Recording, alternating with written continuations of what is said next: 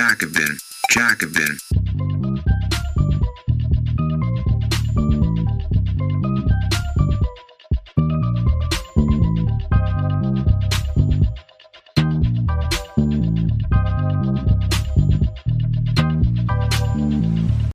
Bevor wir mit der Folge loslegen, noch eine Bitte. Wir haben viel Feedback bekommen, dass euch der Podcast gefällt. Damit wir unsere sozialistischen Ideen weiterverbreiten können, erzähl doch gerne deinen Freunden und Genossen davon. Oder teil die Folge. Vielen Dank. Die Völkermordvorwürfe gegen Israel sind haltbar. Der Internationale Gerichtshof hat entschieden, dass das israelische Vorgehen in Gaza eine rechtliche Überprüfung verlangt. Das fordert auch die Haltung der Bundesregierung heraus, die im Falle Israels am liebsten gar kein Verfahren gehabt hätte. Interview mit Andreas Schüller, geführt von Mario Neumann. Nach über 100 Tagen des Konflikts, 26.000 Toten im Gazastreifen und der fast vollständigen Verwüstung großer Teile des Gebiets, hat der Internationale Gerichtshof, IGH, entschieden, dass das israelische Vorgehen in Gaza eine rechtliche Überprüfung verlangt. Am 29. Dezember 2023 hatte Südafrika am IGH in Den Haag einen Antrag wegen eines mutmaßlichen Verstoßes gegen die Völkermordkonvention durch Israel eingereicht. Südafrika beantragte dabei auch die Anordnung vorsorglicher Maßnahmen, um die Bevölkerung in Gaza zu schützen. Am 11. Januar legte Südafrika seinen Antrag in Form einer Anklage dar. Am Tag darauf äußerte sich Israel und bestritt die Vorwürfe. Am 26. Januar entschied das Gericht, die südafrikanische Klage zu akzeptieren und vorsorgliche Maßnahmen zu erlassen. So wurde die israelische Regierung aufgefordert, einen Genozid zu verhindern und humanitäre Hilfe zuzulassen. Der IGH betonte außerdem, dass es sich des Ausmaßes der menschlichen Tragödie in der Region bewusst sei, verurteilte ausdrücklich die Massaker vom 7. Oktober und forderte die sofortige Freilassung der israelischen Geiseln. Der Antrag Südafrikas wurde vom deutschen Vizekanzler Robert Habeck bereits am 11. Januar abgelehnt, mit der Aussage, was im Gazastreifen geschehe, sei zwar eine fürchterliche Auseinandersetzung, aber Völkermord sei etwas anderes. Die Entscheidung des IGH stellt nun die Haltung der Bundesregierung vor Herausforderungen. Über die Implikationen der Entscheidung sowohl für den weiteren Verlauf des Krieges als auch die außenpolitische Positionierung der Bundesrepublik sprach Völkerrechtsexperte Andreas Schüller vom European Center for Constitutional and Human Rights mit Mario Neumann von Medico International. Südafrika hat einen Antrag gegen Israel wegen Verstoßes gegen die Völkermordkonvention beim Internationalen Gerichtshof in Den Haag eingereicht. Jetzt hat der Gerichtshof den Antrag akzeptiert, seine Zuständigkeit erklärt und außerdem eine Reihe von Maßnahmen erlassen. Wie bewertest du das Geschehen in Den Haag? Der Gerichtshof hat angeordnet, dass Israel alles in seiner Macht Stehende tun muss, um sicherzustellen, dass es in Gaza keine Handlungen begeht, die von der Völkermordkonvention geächtet werden. Ich werte das als eine klare Kritik an der offenkundig exzessiven Gewalt der israelischen Armee.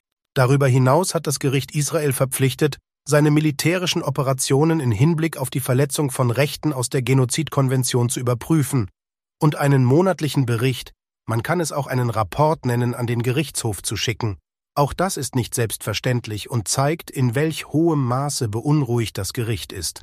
Etwa über die vorliegenden Berichte der UN-Hilfswerke aus Gaza, die ja auch umfänglich zitiert wurden. Richtig ist, dass das Gericht, anders als im Fall des russischen Angriffskriegs auf die Ukraine, keinen sofortigen Waffenstillstand verlangt hat. Damals hat Den Haag Russland ultimativ dazu aufgefordert, was in Moskau natürlich ignoriert wurde. Dennoch kann man die Entscheidung auch so interpretieren. Wenn Israel alle rechtlich bindenden Entscheidungen des Gerichts bezüglich der humanitären Versorgung und des Schutzes der Zivilbevölkerung respektieren will, muss es seine Kampfhandlungen deutlich und massiv einschränken und eine Waffenruhe erklären. Wichtig ist zu verstehen, dass in der Hauptsache des möglichen Verstoßes gegen die Völkermordkonvention zwar nichts entschieden wurde, der südafrikanische Antrag allerdings angenommen wurde. Das ist im besonderen Falle Israels alles andere als selbstverständlich. Was sind mögliche Konsequenzen des Urteils? Die Anordnung der vorläufigen Maßnahmen ist für die Parteien, hier Israel als Adressat der Anordnung, rechtlich bindend, allerdings nur für Israel, nicht für die Hamas. Nicht etwa, weil die Hamas dem Gericht egal wäre, die Vorsitzende Richterin hat in ihrer Verlesung die Massaker vom 7. Oktober eindeutig verurteilt, sondern weil die Adressaten solcher Beschlüsse nur Verfahrensbeteiligte sein können, also die Parteien des jeweiligen Rechtsstreits, die auch an das spätere Urteil gebunden sind. Der Gerichtshof kann keine Maßnahmen gegen Dritte erlassen, allerdings gibt es beim möglichen Tatbestand des Völkermords eine Besonderheit. Alle Vertragsstaaten sind verpflichtet, zur Verhinderung eines Völkermords jegliche Handlungen zu unterlassen, die einen solchen begünstigen oder unterstützen könnten. Das betrifft nicht nur direkte Kampfhandlungen, sondern auch Waffenlieferungen und andere Unterstützungsmaßnahmen. Mehr als wünschenswert wäre es, wenn jetzt auch die Bundesregierung sich die Auflagen des Gerichtshofs zu eigen machen würde. Das betrifft nicht nur ihre Wortwahl, also wie sie über den Konflikt spricht, sondern es würde auch bedeuten, dass sie klare Aufforderungen an die israelische Regierung formuliert, zum einen die exzessive Gewalt einzustellen, aber auch endlich im angemessenen Maße der humanitären Schutzverpflichtung nachzukommen. Wie funktioniert so ein Antrag überhaupt? Wie kam es zu dem Verfahren in Den Haag? Die Ausgangslage ist die Völkermordkonvention von 1948, beschlossen von der UN-Generalversammlung. Jede derartige Konvention hat einen Streitbeilegungsmechanismus. Wenn es Streitigkeiten über eine Konvention gibt, dann kann eine Vertragspartei eine Schlichtungsstelle oder ein Gericht anrufen. In diesem Fall ist der Internationale Gerichtshof in Den Haag zuständig, der ein UN-Organ ist. All jene Staaten, die die Völkermordkonvention unterzeichnet haben, haben damit grundsätzlich auch den Internationalen Gerichtshof als das Organ, das über etwaige Streitigkeiten entscheidet, anerkannt. Der Internationale Gerichtshof sollte übrigens nicht verwechselt werden mit dem ebenfalls in Den Haag ansässigen Internationalen Strafgerichtshof ISTGH, der auf Grundlage des römischen Statuts Völkerstrafrechtsangelegenheiten verhandelt und keine UN-Institution ist. Vor letzterem müssen sich Personen verantworten, vor ersterem, wie im jetzigen Fall Südafrika gegen Israel, Staaten. Und wieso tritt in diesem Fall Südafrika vor dem Gerichtshof auf, das doch gar nicht direkt betroffen ist. Südafrika ist natürlich nicht direkt von einem möglichen Verstoß gegen die Völkermordkonvention betroffen, aber es gibt nicht nur den Vorwurf des Völkermords an sich, sondern den dann damit einhergehenden Verstoß gegen die internationale Konvention. Alle Vertragsstaaten sind Hüter der Konvention und können aus Interesse an Rechtsstaatlichkeit oder Rechtssicherheit solch ein Gremium anrufen, wenn sie Anhaltspunkte dafür sehen, dass ein anderer Staat dagegen verstößt. Die Entscheidung des Gerichtshofs schließt einen Prozess in Den Haag nicht ab, sondern ist eine Eilentscheidung. Das ordentliche Verfahren folgt noch. Ja, es gibt neben dem ordentlichen Verfahren noch die Möglichkeit eines Eilverfahrens, denn der Gerichtshof braucht in der Regel zwei, drei Jahre, um in solchen Fragen zu entscheiden. Aber wenn in der Zwischenzeit schon etwas zu passieren droht, wenn weiterhin Tatsachen geschaffen werden, die nicht mehr rückgängig zu machen wären, hat der Gerichtshof die Möglichkeit, auf Grundlage einer plausiblen Begründung der antragstellenden Partei vorläufige Maßnahmen anzuordnen. Damit soll verhindert werden, dass Rechtsverstöße fortgesetzt begangen werden, bevor endgültig entschieden werden kann. Das ist das, was in Den Haag jetzt passiert ist. Was ist denn zumindest auf dem Papier die Kompetenz des Internationalen Gerichtshofs? Der IGH hat auf dem Papier eine erhebliche Kompetenz. Das kann man sich am Beispiel Russlands anschauen und was dazu in Den Haag entschieden wurde. Da geschah Ähnliches, wie Südafrika auch beantragt hatte, Anordnungen des Stopps aller militärischer Operationen. Das sind Maßnahmen, die der Gerichtshof anordnen kann. Die Frage ist dann die nach der Durchsetzung. Diese kann nur zurückgehen in den UN-Sicherheitsrat. Auch sind alle anderen Staaten aufgefordert, nichts zu unternehmen, was den vorläufigen Maßnahmen zuwiderlaufen würde. Das könnte zum Beispiel Waffenlieferungen betreffen, sofern solche im Konflikt genutzt werden könnten. Nicht nur in Den Haag stehen eine ganze Menge Dinge im Raum zu dem, was am 7. Oktober und danach passiert ist. Der ganze Nahostkonflikt ist seit langem Gegenstand völkerrechtlicher Auseinandersetzungen. Wie stellt sich diese komplexe Situation für dich im juristischen Sinne dar? Einmal gibt es die Kriegsführung, ihre Art und Weise und die Mittel der Kriegsführung auf beiden Seiten. Nicht nur jetzt, sondern auch die Jahre zuvor, die man nach humanitärem Völkerrecht bewerten muss sowie nach Völkerstrafrecht, wo die Dinge ungleich schwerer zu beweisen sind, bevor es zu einem Strafurteil kommt. Ein großes Problem sind die unterschiedslosen Angriffe palästinensischer Gruppen auf Zivilistinnen und Zivilisten in Israel, aber auch die Strategie der israelischen Streitkräfte, in der der rechtliche Rahmen überschritten wird, bei der Bestimmung dessen, was ein militärisches Ziel ist, wie es bekämpft wird und welche Vorsichtsmaßnahmen vor einem Angriff getroffen werden. Dazu zählt auch, wie man das Verhältnis zwischen potenziellen zivilen Schäden und militärischen Vorteilen gewichtet. Dies waren auch schon in anderen Konflikten sehr umstrittene Fragen, die leider nur sehr selten gerichtlich geklärt werden konnten. Ich denke hier an den andauernden Drohnenkrieg der USA und die Zerstörung anderer Städte in jüngster Vergangenheit. Wie würdest du den Vorwurf des Völkermords einordnen? Der Internationale Gerichtshof hat den Vortrag Südafrikas für plausibel gehalten. Das heißt noch nicht, dass ein Völkermord begangen wurde, aber dass zumindest die Möglichkeit besteht, dass es dazu kommen wird. Es gibt völkerrechtlich die Pflicht, einen möglichen Völkermord zu verhindern. Dass ein Völkermord droht, löst bereits völkerrechtliche Verpflichtungen für Staaten aus. Zudem ist der Aufruf zum Völkermord ein eigenständiger Straftatbestand. Diesen durchzusetzen hat der IGH gegenüber Israel angeordnet. Es gibt also eine Reihe von rechtlich starken Verpflichtungen und Sanktionen, um zu verhindern, dass es überhaupt erst zur Begehung und Vollendung eines Völkermords kommt. Jenseits des aktuellen Krieges in Gaza werden aber auch andere Vorwürfe erhoben. Wird dazu auch ermittelt oder verhandelt?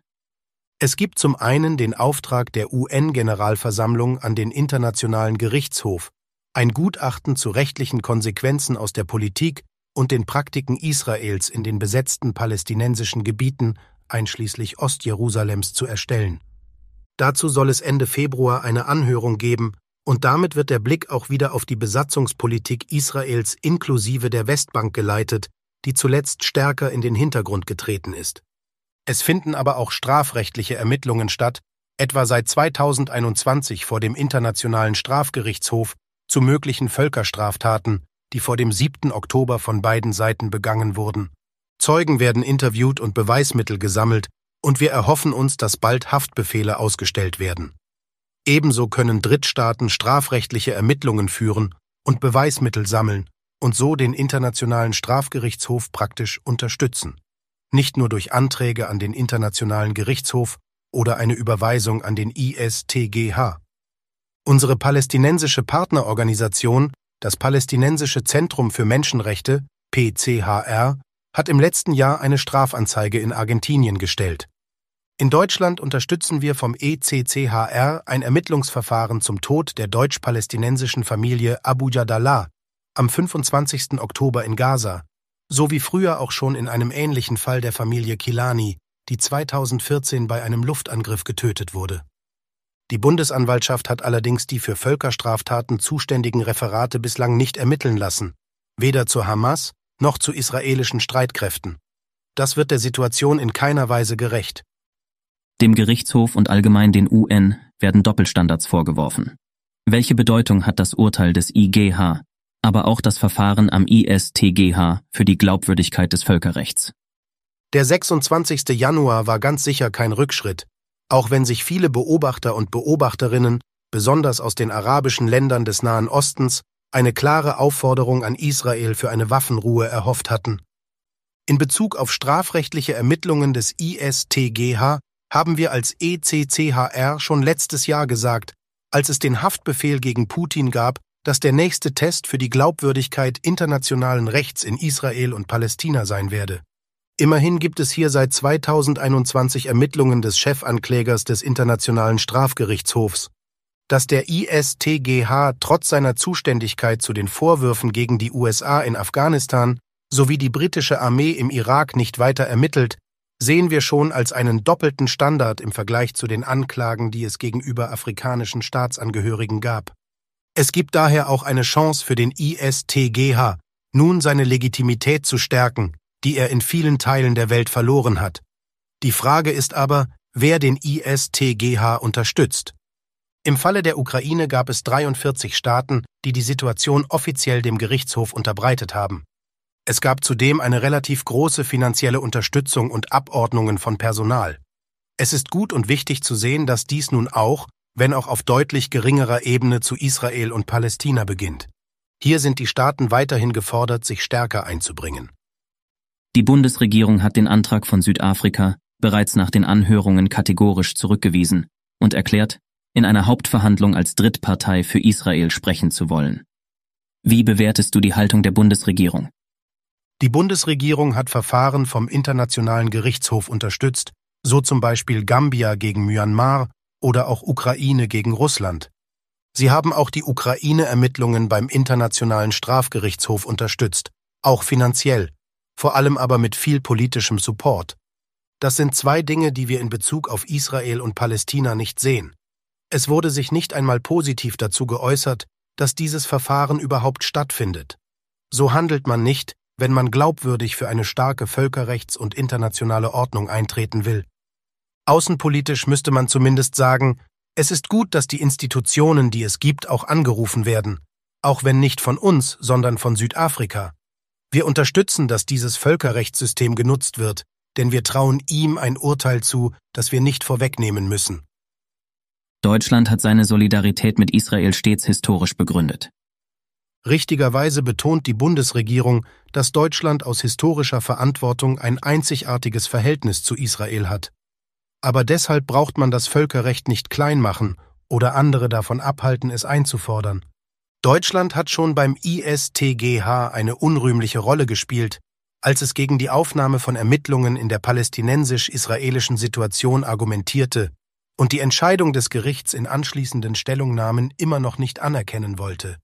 Dabei entsteht ein riesiges Glaubwürdigkeitsproblem, wenn man gleichzeitig international auftritt im Namen wertebasierter Außenpolitik und sich das bei Ukraine, Russland und Syrien auf die Fahnen schreibt. Da ist in der Vergangenheit schon einiges an Schaden entstanden, der auch von der jetzigen Bundesregierung nicht korrigiert worden ist. Formal ist es übrigens nicht möglich, auf Seiten Israels dem Verfahren in Den Haag beizutreten. Das ist juristischer Unsinn. Staaten können an einem Verfahren nur rechtlich teilhaben, ob neutral oder zur rechtlichen Unterstützung des Gerichts. Deutschland will hier das Verfahren zusätzlich politisieren, was den Gerichtshof unterminiert und ebenso das Völkerrecht. Das sollte allen bewusst sein. Hat die Entscheidung in Den Haag auch eine innenpolitische Komponente? Der Internationale Gerichtshof ist bekanntlich ein Hauptorgan der Vereinten Nationen. Seine unabhängige Rechtsprechung ist weltweit anerkannt.